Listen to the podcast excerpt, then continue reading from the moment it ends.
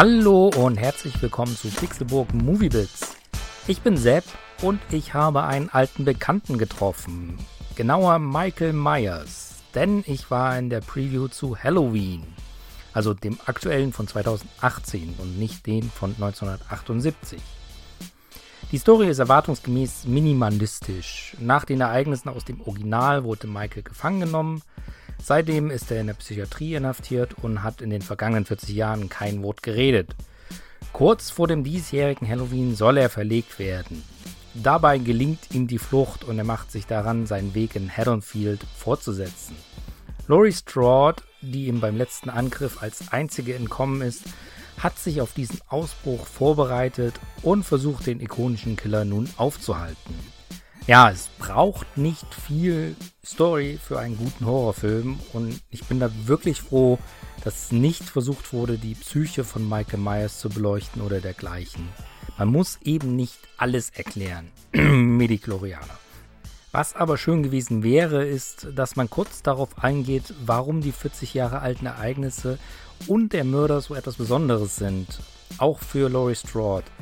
Denn all die mehr oder weniger guten Teile, die zwischen 78 und 2018 veröffentlicht wurden, sind mit dem aktuellen Halloween nichtig.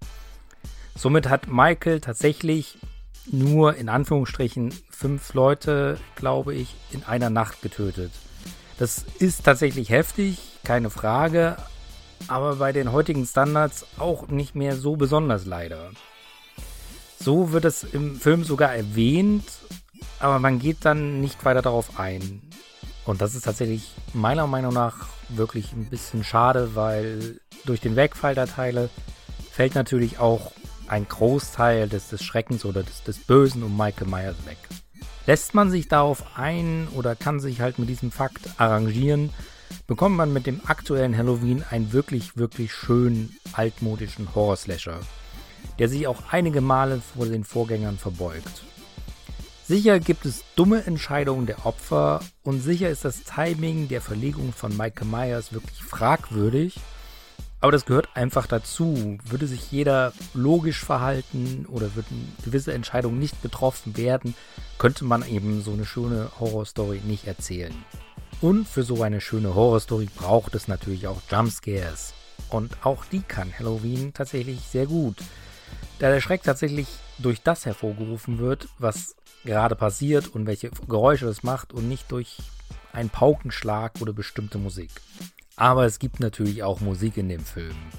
Und ich muss sagen, dass der Score wirklich toll ist.